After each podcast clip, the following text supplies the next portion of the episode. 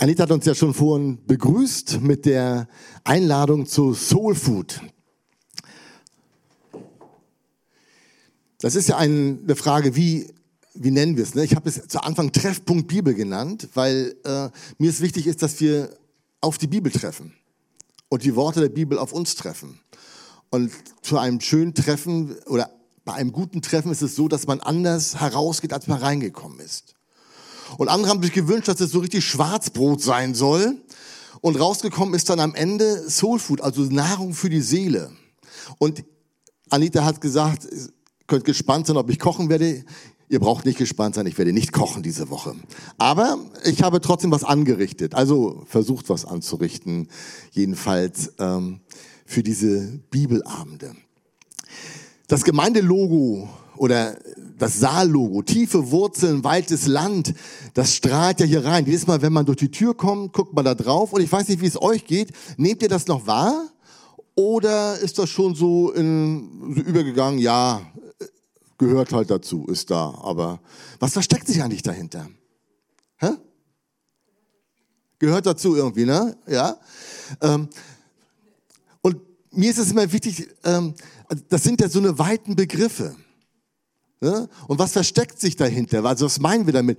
Tiefe Wurzeln. Also es gibt Bäume, die haben tiefe Wurzeln. Ich weiß, dass auch Maiglöckchen tiefe Wurzeln haben.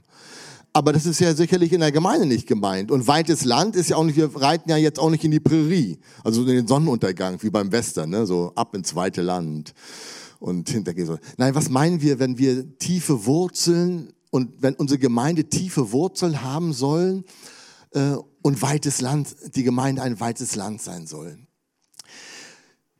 ich habe so meine Vorstellung davon und ich würde euch gerne mal mit hineinnehmen, würde euch gerne mal fragen, äh, ob das bei euch auch so ist. Würdet ihr eure, unsere Gemeinde gerne so beschreiben? Ähm, kulturell bunt, relevant für Stadt und Land, auch für die Welt, also nicht nur dynamisch im Geist,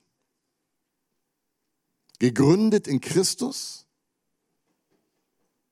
erreicht Menschen mit dem Evangelium, bleibt fröhlich und liebevoll beieinander und schließlich tut alles zur Ehre Gottes. Möchtet ihr in so einer Gemeinde leben? Ich auch. Ja, ehrlich, das ist so, äh, das ist ja auch so ein Stück Idealvorstellung von Gemeinde, äh, in der man leben könnte ich weiß nicht, wie es euch gegangen ist, als diese einzelnen Tortenstücke eben aufgeblinkt sind oder die einzelnen äh, Sachen oder Charakteristika für eine Gemeinde. Ähm, außer jetzt ist, äh, wir tun alles zur Ehre Gottes, das ist ja sowieso klar. Aber mal ehrlich gefragt, äh, welche beiden Sachen äh, liegen euch am nächsten oder liegen euch am meisten am Herzen von den Dingen, die für eine Gemeinde hier genannt worden sind? Und welche ist vielleicht von euch am entferntesten? Ich bitte euch mal so ein paar Sekunden drüber nachzudenken, mal zu gucken, welche, also was wäre für euch von den zwei, also welche zwei Sachen wären euch besonders wichtig und welche sagt ihr, da bin ich so ein Stück weit von entfernt? Müsst ihr nachher nicht sagen, dürft ihr für euch behalten. Ich möchte nur, dass ihr äh, euch ein bisschen einordnet und positioniert in euren eigenen Gedanken.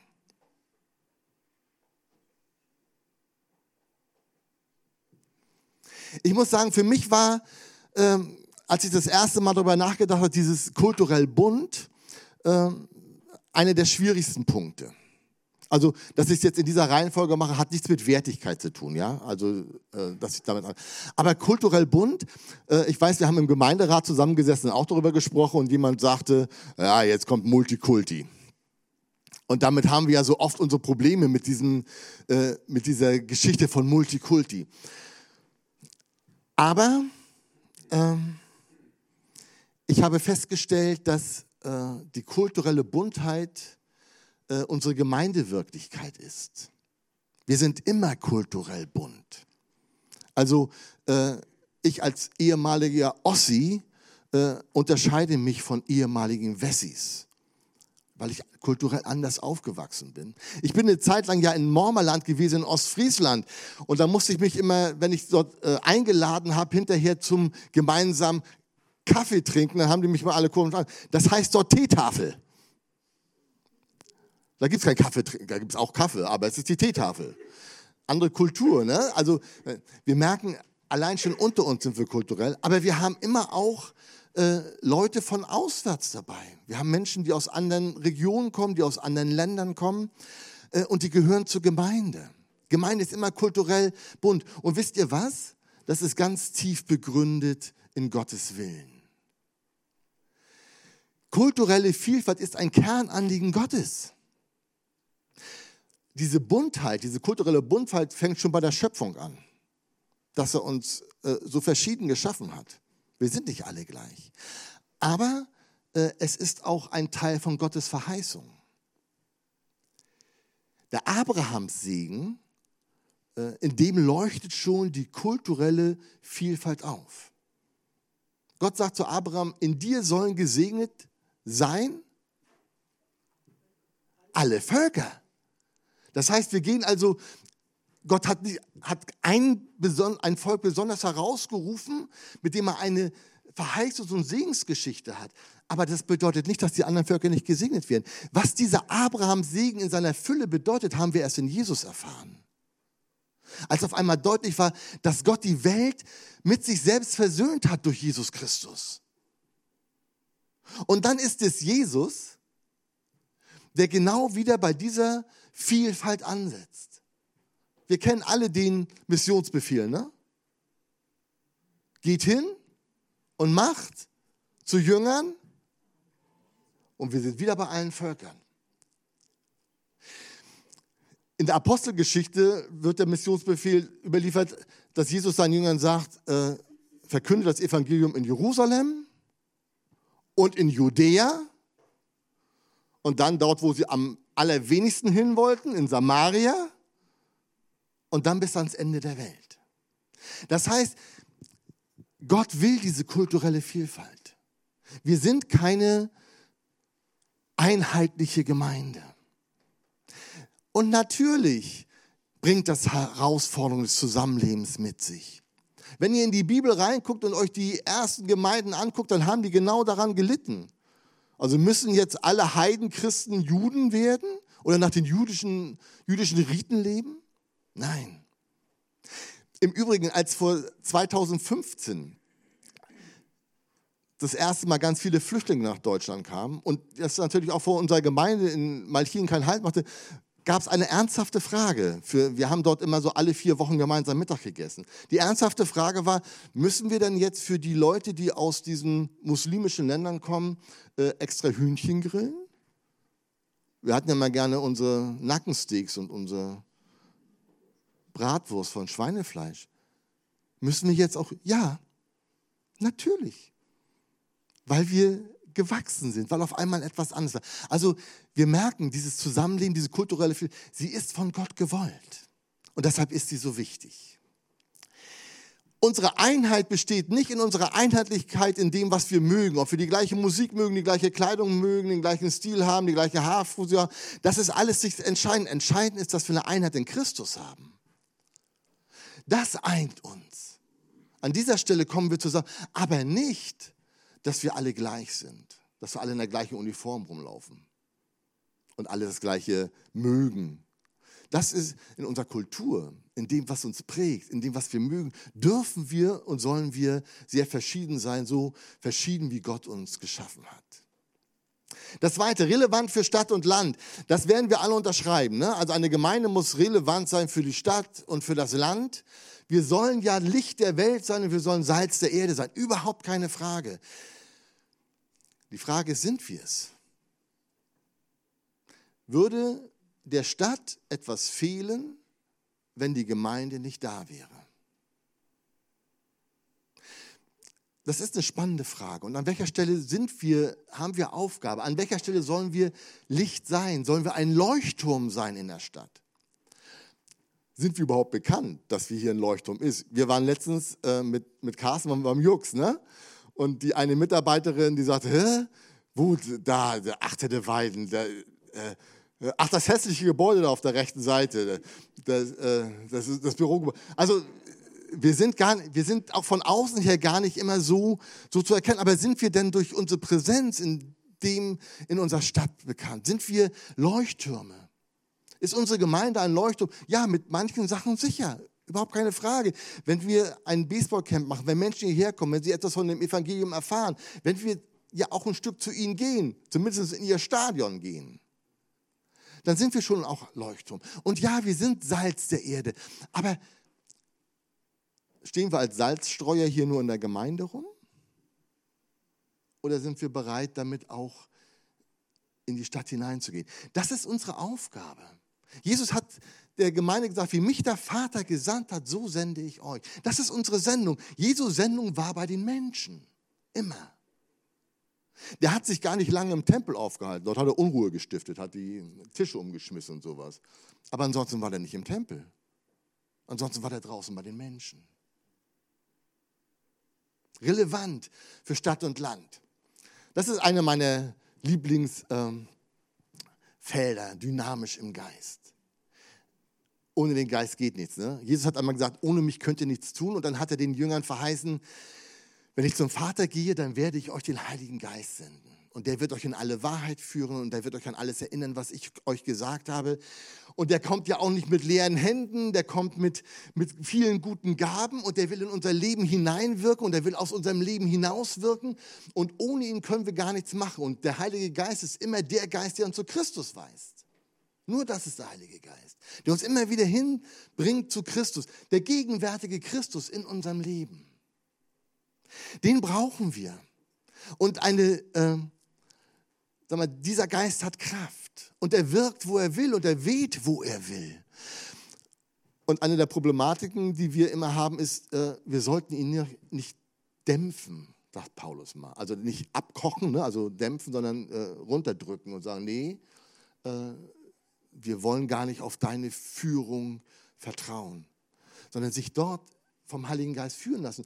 Und wenn der Geist in uns hinein wirkt, dann will er ja aus uns heraus auch gute Früchte wirken. Also das, da soll ja was rüberkommen.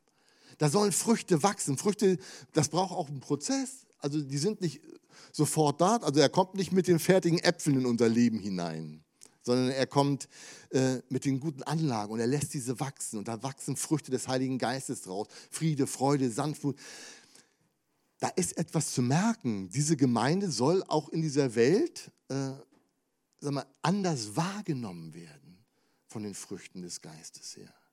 Aber aus dieser Kraft heraus können wir nur wirken. Wir können es nicht aus uns. Wir würden auch niemals selber Menschen bekehren. Das tut der Heilige Geist. Wir sollen Zeugnis geben. Aber die Kraft, die wirkt, ist die Kraft Gottes. Ist, dass Jesus gesagt hat, ich bin bei euch. Pfingsten ist ja, das, äh, ist ja phänomenal. Ne? Das, also Jesus geht weg, Jesus geht weg von, von den Menschen und die Jünger sind total traurig darüber. Er sagt, aber ich gehe weg, damit ich bei allen sein kann und nicht nur sagen wir, in der Beziehung, dass wir uns sehen und miteinander unterwegs sind, sondern dass ich in euch drin bin. Ich und der Vater werden kommen und in euch Wohnung nehmen. Und das sind wir. Der Heilige Geist, oh, Entschuldigung, einmal. Der Heilige Geist macht uns zu Kindern Gottes. Das andere habe ich alles schon gesagt. Ich möchte ja keinen. Der Heilige Geist macht uns zu Kindern Gottes. Das ist das Erkennungszeichen. Das Erkennungszeichen eines Christen ist ja nicht, dass er mit der Bibel in der Hand rumrennt. Das Erkennungszeichen eines Christen ist, dass er den Heiligen Geist hat. Paulus sagt, wer den Geist hat, der ist Gottes Kind. Wer nicht hat, ist es nicht. Darauf kommt es an. Also dynamisch im Geist.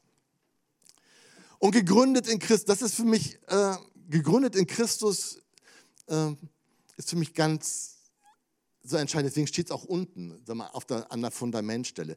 Äh, neulich hat jemand gefragt, äh, was ist denn das da, so ein Korb? Das ist also so ein ausgehobenes Fundament, das jetzt mit Beton gefüllt wird, auf dem dann ein Haus gebaut werden kann. Also nur für die, die das noch nicht gesehen haben, noch nicht, noch nicht dabei waren und mal einen äh, gesehen haben, wie ein Fundament gegossen wird.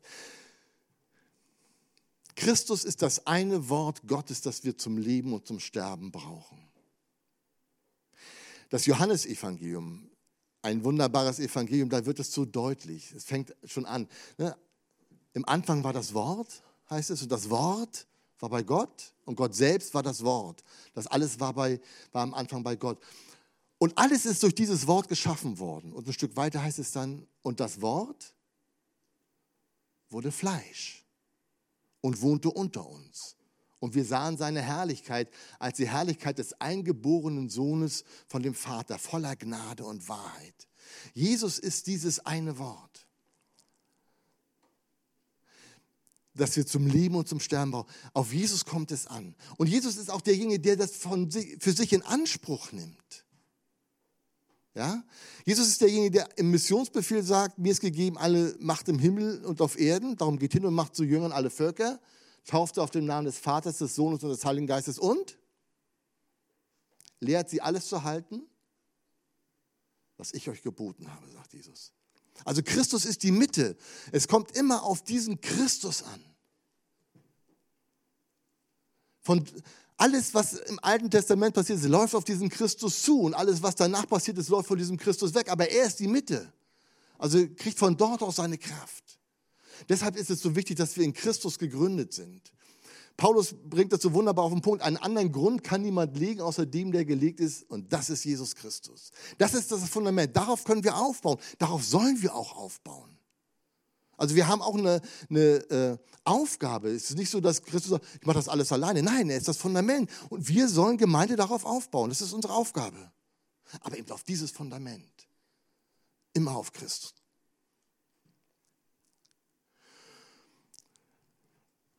Und dann glaube ich, das, was, was heute, in der heutigen Zeit vielleicht am schwersten ist, dass wir Menschen mit dem Evangelium erreichen. Findet ihr das auch so anstrengend und so schwer? Dass man das Gefühl hat, Menschen haben gar keine Sehnsucht mehr nach einer frohen Botschaft? Und ich weiß immer nicht, liegt es daran, dass wir sie nicht richtig rüberbringen? Dass wir keine verständlichen Worte haben, dass wir in einer Sprache sprechen, die die anderen nicht verstehen? Also brauchen wir ein neues Sprachenwunder von Pfingsten, äh, dass wir das so ausdrücken können, dass es den anderen Menschen zum, ans Herz geht? Ja? Oder ist, leben wir wirklich in einer Zeit, wo die Menschen abgestumpft sind und ihr Glück und ihr Heil überall suchen, aber nicht mehr äh, bereit sind, auf Jesus zu hören? Und trotzdem äh, bleibt es so, wenn wir das, die Geschichte vom vierfachen Ackerfeld sehen, dann wissen wir, wie mühsam äh, diese Arbeit ist. Wir wissen, wie viel auch vergeblich ist dabei wie viel auf den Weg fällt, wie viel unter die Dornen fällt, wie viel von Vögeln weggefressen wird, wie viel nur ganz dünne Wurzeln hat und keine tiefen Wurzeln hat und auf, einmal aufbricht und dann sofort wieder weg. Wir wissen das alles. Und trotzdem sagt Jesus, seht aus. Das Evangelium, das ist ja unsere Aufgabe. Wir haben die Aufgabe, Zeugnis zu geben. Wir werden sie, ich habe schon mal gesagt, wir werden sie nicht bekehren. Unsere Aufgabe ist, das auszustreuen, das Evangelium um Menschen damit mit diesem Evangelium zu erreichen. Und da merken wir, das ist meistens nicht hier in den Gebäuden. Ne? Es ist schön, wenn Leute, wenn Gäste kommen. Aber wo erreichen wir eigentlich Menschen mit dem Evangelium, die das Evangelium noch nicht kennen? Ich kann ja mal fragen, wie viele sind hier, die noch nicht, nie was vom Evangelium gehört haben, hier im Saal? Traut euch, euch zu melden. Aber ähm, ist das, was so, ich, also ich merke mal, das ist das, was wir uns am meisten wünschen und was uns am schwersten fällt. Und das ist das, was, äh, was glaube ich, wonach sich alle sehen, dass wir fröhlich und liebevoll beieinander bleiben, dass Gemeinde so ein Wohlfühlort ist, eine Wohlfühloase. Alle ein Herz und eine Seele. Ja, bis auf diejenigen, mit denen man so seine Schwierigkeiten hat. Ne? Also ich, in der Apostelgeschichte heißt es, sie waren alle eines Sinnes oder ein Herz und eine Seele. Und kurze Zeit später heißt es, und sie sind heftig aneinander geraten.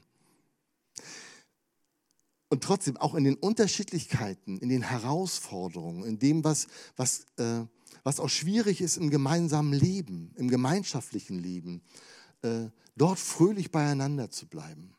Also zu wissen, dass wir ja nicht zusammen sind, weil wir uns alle so toll finden, weil wir uns auf irgendeiner Partner-App gefunden haben, sondern weil Christus unser Herr ist, weil er die Mitte der Gemeinde ist, weil wir Erlöste sind. Darin, einigen, darin sind wir uns alle äh, eins, dass wir alle erlöste Kinder Gottes sind.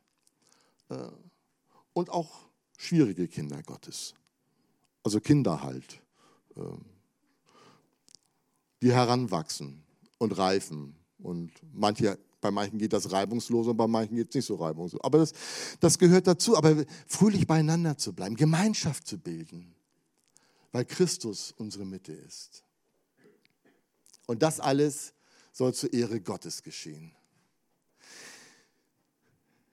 Steht das ganz oben so bei uns? Läuft das mit? Ist es oder der Hintergrund? Machen wir uns das in all dem, was wir tun, immer wieder auch bewusst, dass das, was wir tun, zur Ehre Gottes geschehen soll. Ich glaube, dann würde manchmal das Zusammenleben auch einfacher werden in der Gemeinschaft. Wenn auf einmal klar, nee, es geht hier um die Ehre Gottes und es geht nicht um meine Befindlichkeit. Es geht darum, äh, dass Gott groß wird, dass sein Name groß gemacht wird. Und dass Menschen sehen, dass, dass da welche sind, die, die wirklich Gott die Ehre geben. In ihrem Leben, in dem, was sie sagen, dem, was sie tun, in dem, wie sie Vorbild sind, in dem, wie sie Licht und Salz sind. Ich weiß nicht, wie es euch jetzt gegangen ist. Das waren ja vorgestellt so ein paar, paar Gedanken zu den einzelnen Feldern. Ähm, Gibt es, vielleicht gibt es Sachen, wo ihr sagt, okay, das habe ich vorher noch nie so gesehen, dass das so wichtig ist. Dass es, also wie wichtig die Mission zum Beispiel ist oder wie wichtig äh, das ist, dass wir kulturell bunt sind. Ähm, und dann lade ich euch ein, das mitzunehmen und auch vielleicht in den nächsten Tagen bei den Bibelarbeiten noch genauer darüber nachzudenken. Sache. Ich glaube, wenn wenn wir uns danach ausstrecken, also kulturell bunt zu sein, äh, relevant für Stadt und Land, dynamisch im Geist, gegründet in Christus, Menschen mit dem Evangelium erreichen und dabei fröhlich beieinander bleiben und das zur Ehre Gottes tun, dann haben wir tiefe Wurzeln und weites Land. Dann sind wir nämlich tief gegründet in Christus, tief gegründet in seinem Wort, tief gegründet in seinem Auftrag. Und dann merken wir, dass wir dazu Weite brauchen, dass wir äh, manchmal die Türen und Fenster aufmachen müssen. Äh, dass wir neue Felder, neues, weites Land unter den Flug nehmen müssen. Äh, alles das steckt da drin. Und ähm, das ist ja ein, also diese Gemeinde oder eine Gemeinde ist nie fertig. Ich glaube nicht, dass man sagen kann, und genau das sind wir. Gut, dass du es uns noch mal gesagt hast, war mir immer klar, genau so leben wir sondern wir sind auf dem Weg zu so einer Gemeinde und das ist gut. Und ich wünsche mir, dass auch diese, diese Bibeltage, dieses Soul Food, dieser Treffpunkt Bibel, dass das ähm, ja, dazu beiträgt, dass wir auf diesem Weg wachsen, dass wir äh, ja, so, ein, so eine Gemeinde werden können. Am Donnerstag wollen wir über die Einheit sprechen. Also äh, verwurzelt in der Einheit und verwoben auf allen Ebenen. Was ist eigentlich wichtig? Welche Einheit brauchen wir? Also wir haben schon gesagt, wir brauchen nicht die gleiche Frisur, wir brauchen nicht die gleiche Musik oder den gleichen Musikgeschmack, wir brauchen auch nicht äh, die, gleichen, die gleichen Gottesdienstformen mögen. Aber was brauchen wir an Einheit? Was ist die Grundlage? Worüber müssen wir uns einig sein? Und dazu wird uns der Text aus dem Epheserbrief, aus dem vierten Kapitel, die ersten 16 Verse dienen, wo das so schön beschrieben wird. Was, was unsere Einheit wirklich ausmacht. Und am Freitag wollen wir die andere Seite betrachten, nämlich die Vielfalt, denn die brauchen wir auch. Äh, und da gibt es so ein schönes Bild, ne? so fünf verschiedene Finger. Wir haben alle fünf Finger und die sind alle unterschiedlich. Ne? Äh, wie ist es aber, wenn die zusammenwirken? Was kommt dann dabei raus? Oder wenn nur einer wirkt und alle anderen, ich habe den anderen weggelassen gerade. ähm, da geht es darum, welche, welche Dienstgaben hat Gott uns gegeben. Also er, nicht wir. Also nicht welche haben wir uns ausgesucht und welche haben wir erfunden und was finden wir, sondern welche Dienstgaben gibt Christus eigentlich seiner Gemeinde, damit sie gut seinen Dienst vollbringen kann. Und da mal hinzugucken und sagen, welche Dienstgaben habe ich dann? Und schließlich am Samstag geht es darum, äh, zu reifen, bleiben, wachsen, reifen. Wir sollen ja reifen. Also wir sind eine Gesellschaft, die immer Wachstum liebt. Wachstum kann auch problematisch werden.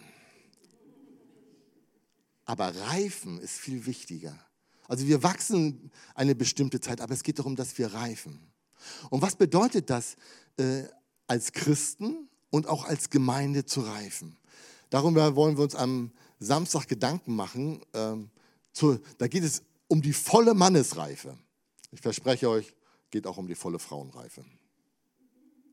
Und nächsten Sonntag wird das abgerundet. Ein Haus, das sich Gemeinde nennt, braucht eine himmlische Architektur. Da wollen wir noch mal gucken, wie äh, mit einem anderen Bild, nicht von dem Bild des Leibes, sondern von dem Bild des Hauses, wie eine Gemeinde aussehen kann. Ich möchte euch herzlich einladen. Das heute sollte nur, ein, nur eine Eröffnung sein. Ich hoffe, ihr geht noch mit einigen Fragen nach Hause mit einigem Unverständnis vielleicht auch. Und ich hoffe, dass es in, im Laufe der Woche, äh, dass wir dort wachsen, dass wir mehr verstehen, dass wir sehen, äh, wo wir hingehören, äh, wie unsere Einheit aussieht, unsere Vielfalt und wohin wir reifen wollen. Amen.